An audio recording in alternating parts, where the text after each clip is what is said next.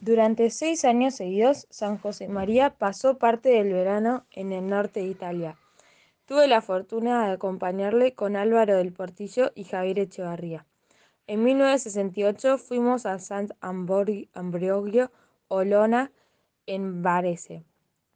Los dos años siguientes cambiamos de lugar a Pian di Sole, en Premano. En 1971 le tocó la suerte a Caglio y finalmente a Sivena, en Alta Brianza, durante los veranos de 1972 y 1973.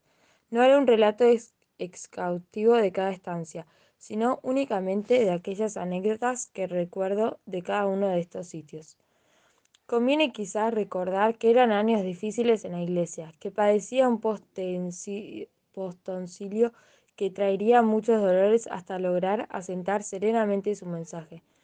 1968 fue el año de la Revolución Estudiantil en París y el 25 de julio de ese mismo año Pablo VI publica la encíclica Humanae Vitae, en medio de una fuerte polémica dentro y fuera de la Iglesia Católica.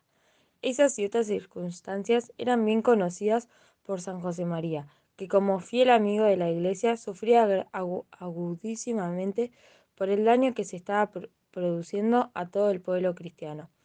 En ese contexto, no era poco el empeño de don Álvaro del Portillo para lograr que descansara, distrayéndole y ofreciéndole unos días de descanso todo lo sereno que fuera posible.